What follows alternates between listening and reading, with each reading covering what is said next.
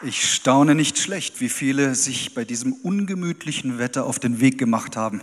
Ins Gospelhaus, so seid herzlich willkommen. Das freut mich sehr, euch alle zu sehen. Und ungemütlich wird auch die Predigt.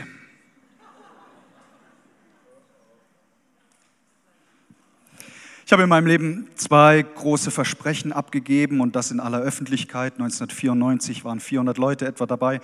Der ein oder andere kann sich vielleicht noch erinnern. Ich habe Ja gesagt zu meiner Frau. Ich habe ihr die Ehe versprochen, in guten wie in herausfordernden Zeiten. Und 1996 haben Nicole und ich beide ein Versprechen abgegeben, damals vor mehreren tausend Menschen. Das war die Ordination, die Einsetzung zum geistlichen Dienst.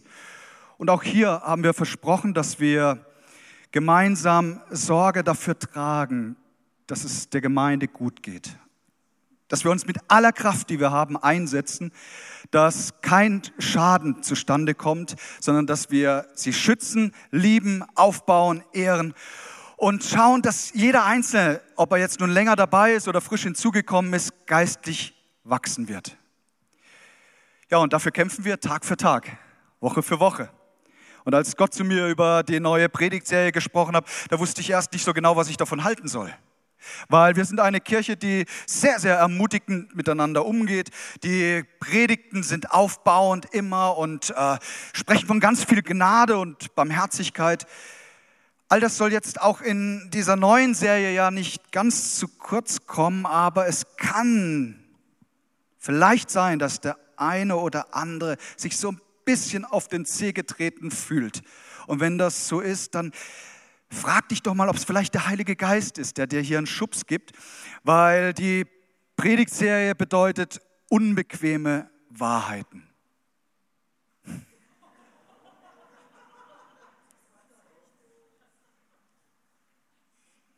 Wenn du das Leben von Jesus studierst in den Evangelien, dann siehst du, dass er ein riesiges Herz hatte für alle ausgegrenzten Leute. Er ähm, suchte die Sünder auf, um ihnen mit dem Evangelium und der Gnade und der Vergebung zu begegnen. Aber du siehst auch, dass er zuweilen konfrontativ reinging und Menschen mit der Wahrheit begegnete, da wo sie auf einem falschen Weg waren. Und heute der Untertitel der ersten Predigt Unbequeme Wahrheiten lautet ganz oder gar nicht.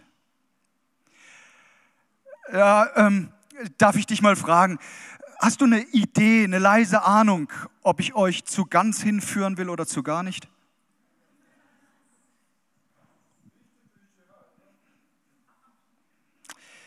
Gab es eine Zeit in deiner Beziehung zu Gott, mal ganz ehrlich, wo du empfindest, Mensch, da war ich irgendwie enger dran? Da konnte ich es kaum aushalten, dass der Gottesdienst beginnt. Ich bin vorne auf der Stuhlkante gesessen und habe zugehört, im Worship mit angebetet. Ähm, ich konnte keinen Tag davon lassen, in sein Wort hineinzuschauen, es zu studieren. Meine Gebetszeiten waren erfüllt mit Feuer. Gab es eine Zeit eventuell in deinem Leben, wo du sagst, ich war schon mal heißer unterwegs mit Gott? Wenn das so ist, dann möchte ich dich heute einladen mit auf eine Reise, dass das wieder etwas empfacht wird, dass das Feuer Gottes wieder lichterloh in dir brennt, weil Gott liebt es heiß. Er sagt heiß oder kalt, aber auf, auf gar keinen Fall lauwarm. Lauwarm ist zum Kotzen. Heiß oder kalt. Und Gott lädt uns ein, dass wir uns öffnen und vielleicht auch dieser unbequemen Wahrheit stellen, dass wir irgendwie in unserer Beziehung zu Gott nachgelassen haben, vielleicht auch in der Liebe zueinander, weil das eine hängt ja ganz eng mit dem anderen zusammen. Ich habe gute Nachrichten. Gott hat sich niemals verändert. Er ist immer auf dem Höhepunkt seiner Kraft, seiner Liebe, seiner Zuneigung zu dir. Also wenn da eine Distanz zustande gekommen ist, liegt es nicht an ihm. Vielleicht ist heute Morgen auch jemand hier, der sagt, oh, so eine richtige Nähe zu Gott habe ich eigentlich noch gar nie in meinem Leben gehabt. Dann gibt es auch hier gute Nachrichten. Gott hat seine Hand längst ausgestreckt. Vor 2000 Jahren in Jesus Christus hat Gott Ja gesagt zu einer Beziehung mit dir. Gott sehnt sich so danach, dass wir ihm unser ganzes Leben bringen. Der Job von uns Pastoren ist ja folgender. Wir wollen die Gequälten zur Ruhe bringen und diejenigen, die sich zu ruhig gemacht haben, ein bisschen quälen.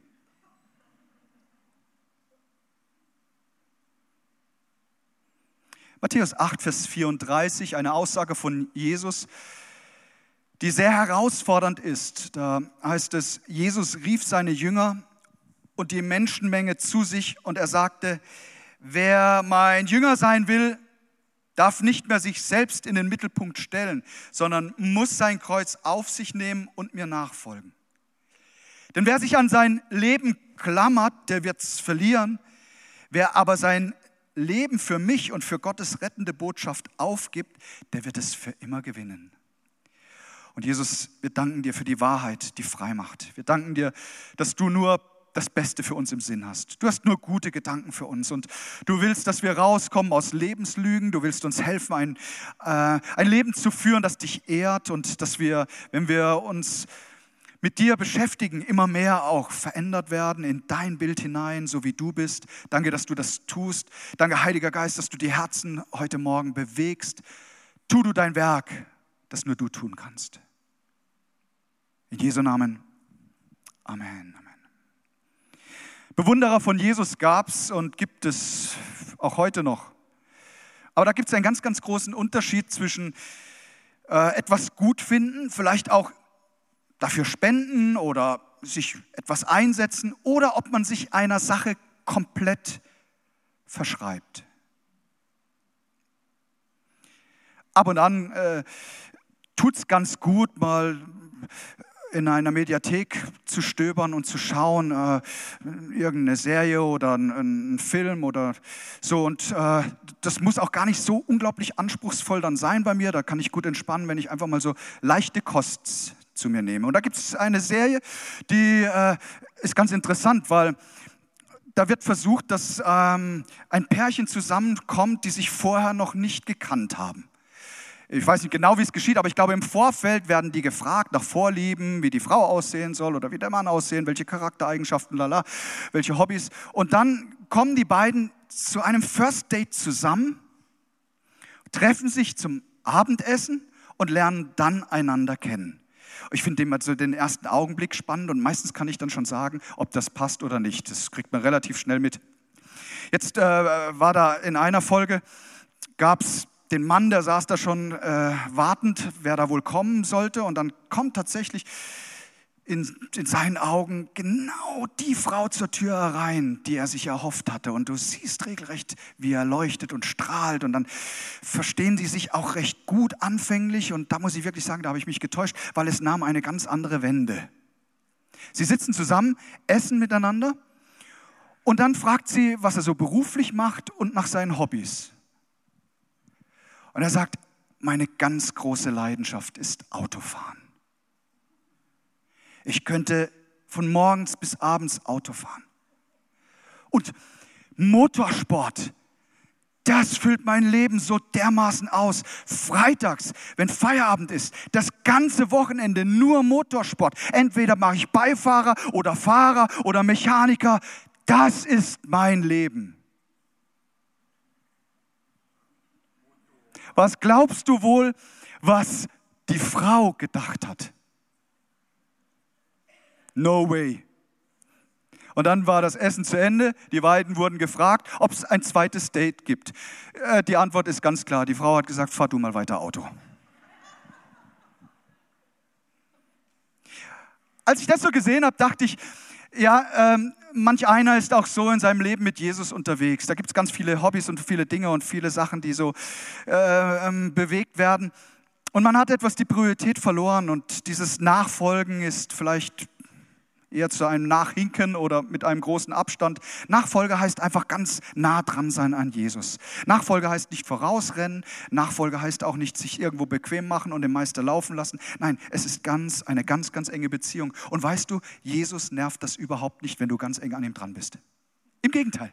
Er liebt das. Er sagt, oh, genau so habe ich mir das vorgestellt. Genau das ist Jüngerschaft. Jüngerschaft ist miteinander Leben teilen und nicht nur Sonntagmorgen eine anderthalb Stunden Zeit miteinander verbringen. Jüngerschaft ist das ganze Leben. Gott will aus durchschnittlichen Beziehung zu ihm, feurige und leidenschaftliche Beziehungen herstellen. Er, er, er möchte regelrecht uns mit seinem göttlichen Feuer heimsuchen, so dass diese erste Liebe, dieses Verliebtsein nie aufhört, sondern immer stärker wird. Als ich Nicole kennengelernt habe, wir beide uns verliebt haben, meine Eltern mussten uns nicht sagen, hey, äh, telefoniert doch mal miteinander. Trefft euch doch mal ab und zu. Wäre doch eine schöne Idee, miteinander mal auszugehen ah, ah, ah, ah, auf die Idee sind wir von ganz allein gekommen. Andersrum wird ein Schuh draus. Man hat uns kaum mehr auseinandergekriegt. Und weißt du, dieses, dieses Verliebtsein, das möchte ich so sehr, dass das in unserem Leben zustande kommt. Weil Gott begegnet Menschen so oft durch Feuer. Wenn du allein im Alten Testament diese Beispiele anschaust, es gibt so viel, wo Feuer eine Rolle spielt. Und Gott ist auch brennend heiß für das Projekt Mensch unterwegs. Im Ezekiel 36, äh, Gott sagt, im Feuereifer habe ich geredet zu euch. Sacharja sagt er, eine feurige Mauer soll euch umschützen. Psalm 29, die Stimme des Herrn, sie sprüht Feuerflammen und er hat nur eins im Sinn, dass unsere Beziehung mit ihm feurig ist, heiß ist, brennend, also ganz und nicht gar nicht und auch nicht halb. Gestern wieder Hochzeit, ich liebe es. Und ich, ich, äh, ich sage den Brautpaaren immer im Vorfeld, ähm, ja, habt einen Job zu tun, den Rest übernehme ich. Aber ihr müsst Ja sagen. Nicht Tja, nicht vielleicht. Es muss ein Ja sein. Und wenn dieses Ja zusammenkommt, dann wird ein Bund geschlossen. Und Gott, wie gesagt, hey, er hat längst sein Ja gesprochen. Er möchte so gern, dass du in diese Liebesbeziehung mit ihm eintauchst. Und diese Entscheidung fordert er heraus und lässt sie jedem Einzelnen von uns selbstständig. Er überlässt es uns. Wir wollen mal anschauen die, die Begegnung eines Mannes, der es karrieretechnisch komplett geschafft hat. Wenn er durch die Stadt ging, haben die Leute den Hut gezogen, sie haben ihn gegrüßt, sie wussten, oh, da kommt jemand, der hat wirklich was geleistet in seinem Leben. Und dennoch gab es eine große Frage in ihm. Er wollte wissen, hey, wie ist das mit dem ewigen Leben? Und dann steigt er ein in ein Gespräch und wir lesen das mal im Original, im Johannesevangelium im dritten Kapitel. Einer von den Männern des Hohen Rates war der Pharisäer Nikodemus. Mitten in der Nacht kam er heimlich zu Jesus. Meister, sagte er, wir wissen, dass Gott dich als Lehrer zu uns gesandt hat. Denn niemand kann die Wunder tun, die du vollbringst, wenn Gott ihn nicht dazu befähigt. Ausdrücklich sagt die Bibel, heimlich ist er gekommen und damit das auch ja nicht auffliegt in der Nacht. Jesus heimlich zu bewundern, kostet nichts. Verändert auch nichts. Dieser Nikodemus war Mitglied im Hohen Rat und dennoch, da waren so viele Fragen in seinem Leben. Eigentlich hätte er theologisch komplett Bescheid wissen müssen, aber er wollte die Begegnung mit Jesus mitten in der Nacht sicher um den unangenehmen Fragen seiner Kollegen aus dem Weg zu gehen. Vielleicht hat er sich gedacht, ist es ja möglich, eine Beziehung mit Jesus einzugehen, die nicht viel kostet. Falls du das jemals hören solltest in einer Predigt, ich denke nicht hier im Gospelhaus, aber wer weiß, falls du es jemals hören solltest, dass dir jemand wie in einem billigen Verkaufsgespräch weismachen will, Nachfolge mit Jesus bringt alles, kostet aber nichts. Jesus, das haben wir gelesen, er legt das Maß sehr hoch. Er sagt, Nachfolge kostet dich dein Leben. Alles. Komplett. Im Stillen der Nacht kommt Nikodemus, niemand musste etwas davon erfahren. Im Dunkeln, vielleicht war es ja möglich, ein bequemes Leben weiterzuführen. Und dann kommt Jesus und er begegnet ihm mit, un, mit einer unbequemen Wahrheit. Nikodemus hat vielleicht gedacht, naja, das Gespräch mit Jesus wird vielleicht so die kleine oder andere Veränderung meines Lebens hervorrufen, okay. Jesus wollte sein ganzes Leben auf den Kopf stellen. Nikodemus hat vielleicht gedacht, ein paar Schönheitsreparaturen und Jesus tritt an und macht eine Komplettsanierung. Nikodemus will etwas inspiriert werden, eventuell, und Jesus will sich komplett in sein Leben einmischen. Jesus wollte keine Beziehung zu Nikodemus, die nur darin bestand, dass er an ihn glaubt. An Gott glauben, das tun schon einige Menschen, aber es ist nochmal eine andere Geschichte, ihm dann nachzufolgen, das im Alltag umzusetzen. weil ähm, Jesus ist so sehr daran interessiert, dass, dass wir komplett geistlich wachsen und stark werden. Nicht nur ein Teil unseres geistlichen Lebens funktioniert, sondern er will dein komplettes Leben. Ich stelle euch einen Held meiner Kindheit vor. Alle unter 30 werden ihn vermutlich gar nicht kennen. Jetzt lernt ihr ihn kennen. Es ist Popeye.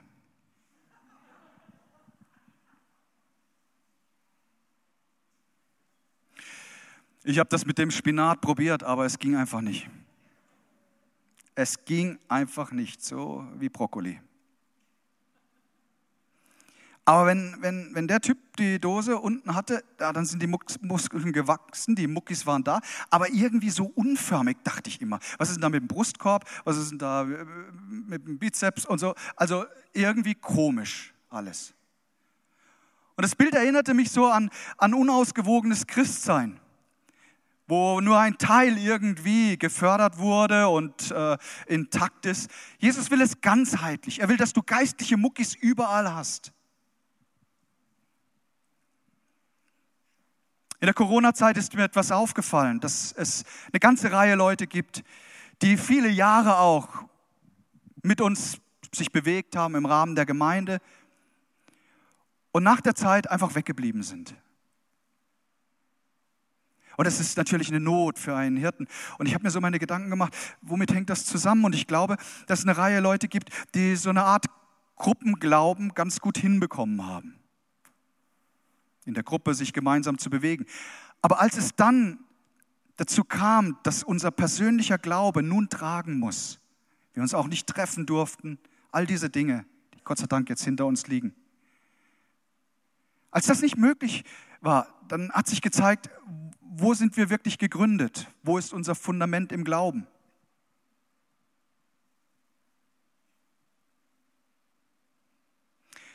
Im Alten Testament kannst du lesen, wie König Saul mit seinen Soldaten gegen die Philister in den Kampf gezogen sind. Und wann immer sie in der Gruppe unterwegs waren, so, sie waren siegreich und auch Gott war mit ihnen. Und dann stellten die Philister ihre Taktik um. Von dem Kampf der ganzen Armee gegeneinander stellten sie es um zu Mann gegen Mann. Und sie machten es sehr klug, weil sie stellten ihren größten, ihren beeindruckendsten Krieger vor die Reihen. Sein Name ist Goliath. Und er verhöhnte von morgens bis abends das Volk Israel. Und das Problem war, keiner in der Armee hatte den Mut, eins zu eins Kampf auszuführen. In der Gruppe war man sich schon stark und einig irgendwie, aber die, der eins zu eins Kampf, da war niemand da. Und dann kommt ein junger Hirte, der gelernt hatte, eins zu eins zu kämpfen, der es aufgenommen hat mit dem Bär, der die Herde angreifen wollte, der es aufgenommen hat mit dem Löwen und er blieb standhaft im Kampf. Und dieser kleine David, der kommt und er stellt sich vor die Armee und er nimmt den Kampf eins zu eins auf, wissend, dass Gott mit ihm ist, weil sein Glaube gestärkt wurde durch so viele Nächte bei der Herde, die, die, in der Hitze des Tages, wenn die Angriffe kamen. Er hat sich dagegen gestellt, sein Glaube wurde gestärkt. Und genau das, glaube ich, möchte Gott tun in deinem und in meinem Leben, dass, wir, dass unser Glaubensleben gestärkt wird. Jesus stellt uns das übrigens komplett frei er fordert uns heraus, aber entscheiden, ob wir ihm nachfolgen oder nicht, ob wir ganze Sache machen, ganz oder gar nicht, das überlässt er uns sehr selbstständig, weil er uns einen freien Willen geschenkt hat und sagt, okay, entscheidet. Es gibt ja ganz unterschiedliche Reaktionen. In Matthäus 8, da kommt ein Schriftgelehrter zu ihm und sagt, Lehrer, ich will mit dir gehen, ganz gleich wohin. Und dann wird es ungemütlich, unangenehm. Jesus antwortet, die Füchse haben ihren Bau und die Vögel ihre Nester. Aber der Menschensohn, und jetzt spricht er von sich selbst, hat keinen Platz, an dem er sich ausruhen kann. Einer, der zu seinen Jüngern gehörte, bat Jesus, Herr, lass mich erst noch nach Hause gehen und meinen Vater bestatten. Doch Jesus erwiderte, komm jetzt mit mir und überlass es den Toten, ihre Toten zu begraben. Die meisten Bibelausleger sind sich einig, da war der Vater nicht gestorben. Das wäre vielleicht in irgendein paar Jahren, aber hier will er es rausziehen und Jesus sagt, ich konfrontiere dich jetzt, damit das heute die Entscheidung getroffen wird, dass du heute mir nachfolgst. Da gibt es jemand, der hat es genauso getan. Matthäus 9, Vers 9. Als Jesus weiterging, sah er einen Mann am Zoll sitzen. Er hieß Matthäus. Jesus forderte ihn auf, komm, folg mir nach. Sofort, und dieses Wort ist extrem wichtig, sofort stand Matthäus auf und ging mit Jesus. Immer wieder haben wir Beispiele im Neuen Testament, wo Menschen zunächst gesagt haben, oh Jesus, ich glaube an dich und so. Aber dann, als es unangenehm wurde, hey, nimm dein ganzes Vermögen, gib's den Armen und folg mir nach. Oh, no, das ist ein bisschen zu heftig. Nee, nee, lass mal gut sein, Jesus. Einmal spricht Jesus so hart, im Johannes-Evangelium im sechsten Kapitel, ausgerechnet noch der 66. Vers, heißt es, und viele verließen ihn. Ehrlich, ich bin ein, ein, eigentlich ein, ein Mensch, der es liebt, wenn es harmonisch zugeht. Ich, ich mag konfrontative Gespräche nicht. Vielleicht ist das ja deine Leidenschaft. Aber zu meinen gehört es nicht. Ich habe eine schlaflose Nacht, wenn ich weiß, am nächsten Tag steht ein sehr schwieriges Gespräch an und ich überlege dann immer, wie kann man das führen und es geht hin und her. Also, um es kurz zu machen, es ist nicht so mein Ding. Und dennoch weiß ich, wenn wir geistlich wachsen wollen, dann müssen wir uns auch unangenehmen Wahrheiten stellen, die uns so ein bisschen unbequem vorkommen. Wir dürfen das Wort Gottes nicht aufweichen und wir dürfen auch nicht sagen, Sünde, naja, dafür gibt es immer wieder Gnade, ist ja eine Wahrheit. Und dennoch sagt Gott, ich möchte, dass du in ein gutes Leben dich veränderst. Wir dürfen die Wahrheiten der Heiligen Schrift nicht billig verkaufen, ihr Lieben. Jesus er begegnet Menschen immer mit der einen guten Absicht, sie herauszuholen aus der Finsternis und ihnen zu zeigen, dass Nachfolge bedeutet, hey, das hat auch Konsequenzen für meinen Alltag. Das hat Konsequenzen, wie ich meine Ehe lebe, wie ich mit meinen Kindern umgehe, wie ich mich am Arbeitsplatz verhalte. Das hat Auswirkungen auf so viele Dinge, mein Umgang mit den Nachbarn und so weiter und so fort. Es, es hat Konsequenzen für den Umgang mit deinen Finanzen. Worin du investierst, wo du es eher bleiben lässt, hat äh, Konsequenzen für deine Sexualität, für Zeiteinteilung, eben für Prioritäten. Jesus möchte uns in unserem ganzen Alltag die ganze Woche über begleiten, uns führen, leiten, helfen.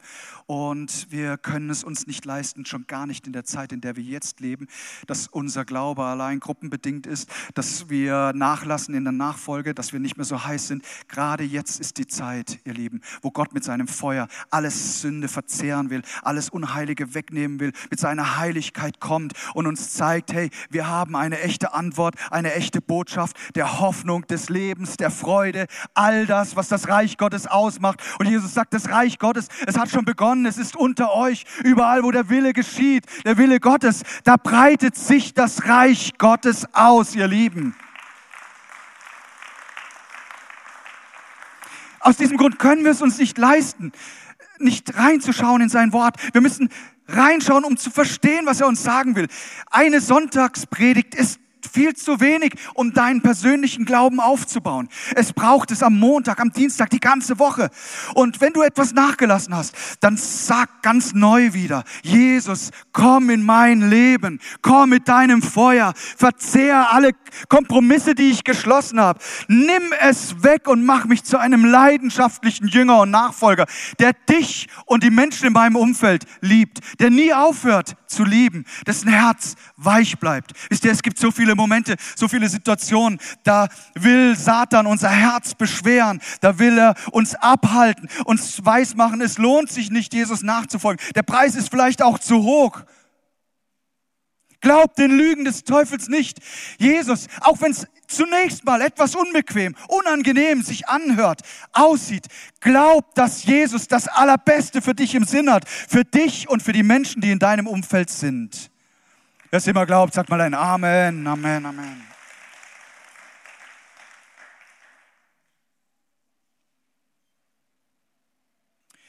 Johannes 7, Vers 45, die Geschichte mit Nikodemus endet glücklicherweise nicht mit diesem einen Besuch in der Nacht. So kehrte die Tempelwache zu den obersten Priestern und den Pharisäern zurück, ohne Jesus festgenommen zu haben. Weshalb bringt ihr ihn nicht mit? stellten sie die Soldaten zur Rede. Die Soldaten verteidigten sich. Noch nie hat ein Mensch so geredet wie dieser Mann. Da wurden die Pharisäer ärgerlich. Habt ihr euch also auch von ihm beschwatzen lassen? Gibt es etwa unter uns Pharisäern oder Mitgliedern des Hohen Rates auch nur einen einzigen, der diesem Menschen glaubt? Nur dieses verfluchte Volk läuft ihm nach, das keine Ahnung vom Gesetz hat. Doch Nikodemus, der auch zu den Pharisäern gehörte und Jesus früher einmal aufgesucht hatte, widersprach ihnen. Seit wann verurteilt denn unser Gesetz einen Menschen, ehe man ihn verhört und ihm seine Schuld nachgewiesen hat? Plötzlich wird aus dem heimlichen Bewunderer jemand, der Stellung bezieht, der sagt, ich habe mit diesem Jesus zu tun, ich habe mich damit auseinandergesetzt. Dann wird er auch ein bisschen verspottet, bist du etwa auch aus Galiläa und das war nicht unbedingt als Kompliment aufzufassen. Und da erlebt Nikodemus den Moment, wo er vom, vom Bewunderer in die Nachfolge eintritt. Die Entscheidung für Jesus muss unweigerlich dein Leben verändern.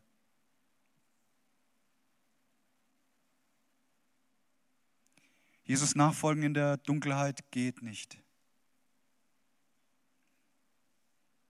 Ganz bedeutet, dass dein Leben positive Auswirkungen auf dich und dein Umfeld hat. Eine Entscheidung der Nachfolge ist darauf ausgelegt, dass wir uns bewegen, dass wir vorankommen, dass wir weiterkommen, dass wir anderen Menschen mit der besten Nachricht der Welt begegnen, aber sie auch nicht im Unglauben lassen, dass es keinen Preis kostet.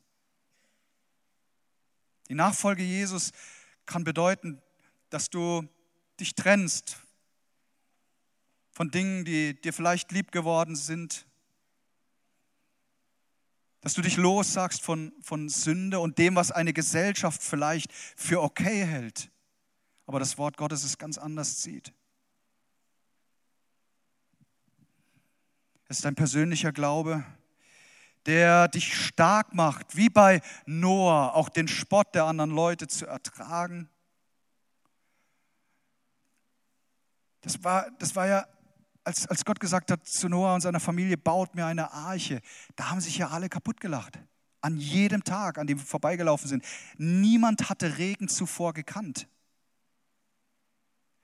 Daniel, er betet bei offenem Fenster und als Belohnung dafür wird er in eine Grube geworfen, in denen die Löwen waren.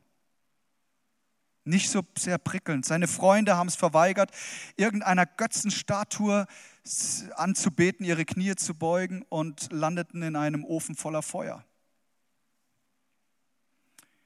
Ganz bedeutet, dass Herausforderungen kommen, aber wir in diesen Herausforderungen niemals alleine sind. Und das ist das Schöne. Jesus hat versprochen, ich lasse dich nicht allein. Wann immer jemand gegen dich aufsteht, wann immer jemand auch Böses ausspricht gegen dich, Jesus stellt sich dazwischen. Er ist der gute Hirte. Er ist nicht irgendein Mietling, der das nur um des Geldes willen tut. Nein, nein, Jesus hat sein Leben ganz gegeben. Ganz, komplett. Und höre, ich werde niemals aufhören, ihm dafür zu danken. Ein drittes Mal wird von Nikodemus im Neuen Testament gesprochen, im Johannesevangelium, dann schon im 19. Kapitel. Dann Vers 39 heißt es, nachdem das alles geschehen war, bat Josef aus Arimathea um die Erlaubnis, den toten Jesus vom Kreuz abnehmen zu dürfen. Hier haben wir es wieder mit einem, der insgeheim an Jesus glaubte. Hier heißt es, er hatte bisher aus Angst vor den Juden das verschwiegen. Und dann Pilatus erlaubt es ihm und so ging er zum Kreuz und nahm den Leichnam ab. Und jetzt kommt Nikodemus ins Spiel der Jesus einmal nachts aufgesucht hat. Es ist interessant, wie Johannes das formuliert. Er sagt, da gab es eine Begegnung, Begegnung, die war einmal nachts, aber jetzt ist es am Tag. Er kam und brachte etwa 30 Kilogramm einer Mischung aus Myrrhe und Aloe. Das war ein Vermögen, ein Vermögen finanziell. Aber das war längst nicht alles, weil der Mann verstanden hatte, mein ganzes Leben weihe ich Jesus. Nicht länger war seine, seine Nachfolge geheim, sondern plötzlich wurde es offen.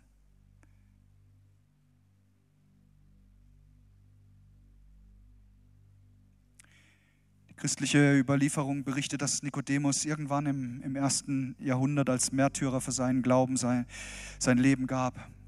Diese Beziehung zu Jesus war ihm so wichtig, dass er all in ging, alles. Jesus, mein, mein ganzes Leben.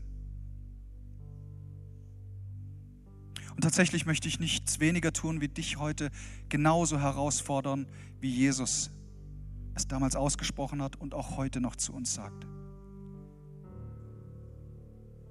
Wenn du dein Leben gewinnen willst, lass es los.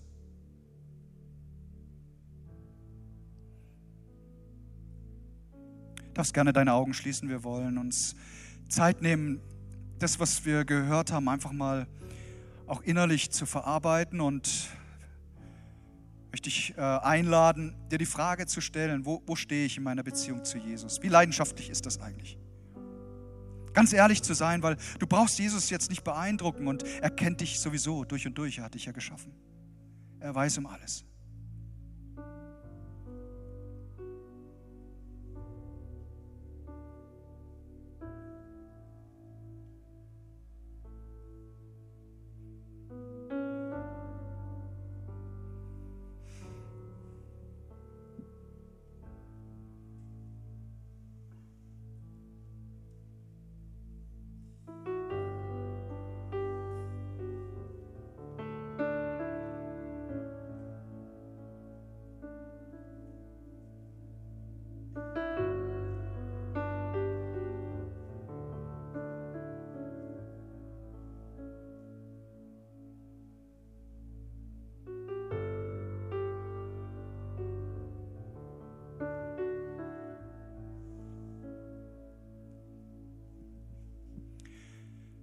Jesus, danke für dein Wort und wir sagen dir, wir lieben dich von ganzem Herzen.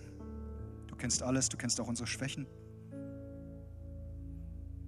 Herr, wir wollen nicht irgendwie Kirche spielen, sondern sagen dir, wir wollen Nachfolger sein. Bereit auch den Preis, den es kostet, zu zahlen. Wir wollen nicht nur irgendeine christliche Tradition pflegen, Mach unser, mach unser Leben aus, Herr, vollkommen, vollkommen.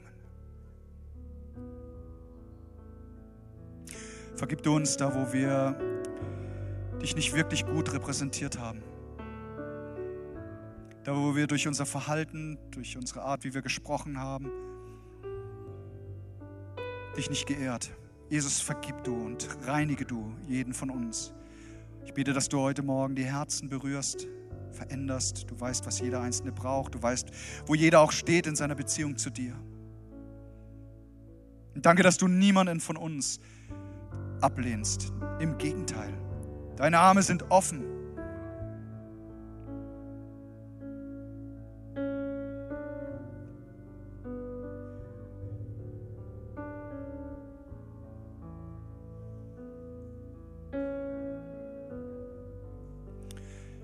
Dich einladen, wenn du sagst, meine Liebe zu Jesus, sie soll stärker werden.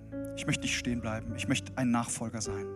Vielleicht ist das für jemanden heute zum allerersten Mal der Fall, dass dir, dass ihnen diese Frage gestellt wird. Oder du bist schon Jahrzehnte mit Jesus unterwegs und du merkst, ganz neu willst du ein Zeichen setzen, dass die Nachfolge nicht aufgehört hat, sondern dass sie weitergeht, dass deine Leidenschaft wieder zunimmt. Wenn das der Fall ist, dann erheb dich gerade an dem Platz, an dem du bist und setz ein, ein deutliches Zeichen.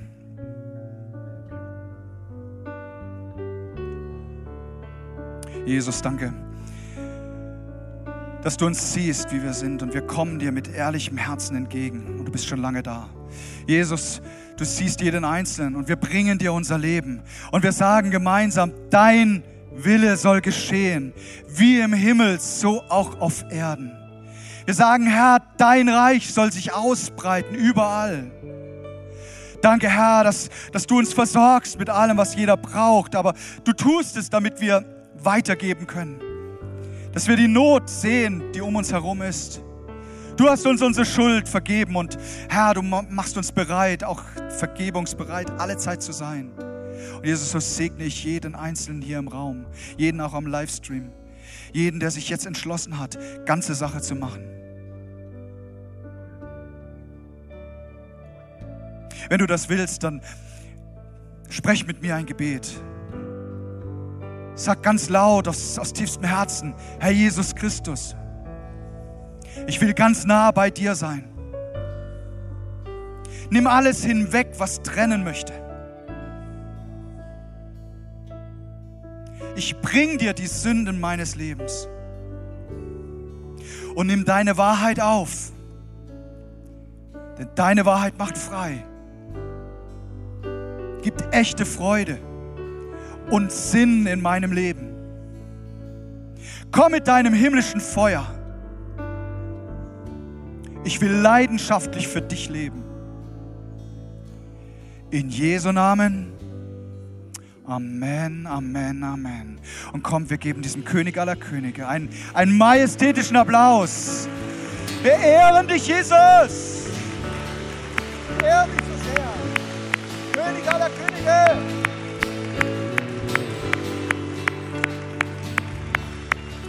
Preis dich das Herr, Herr. Preis dich.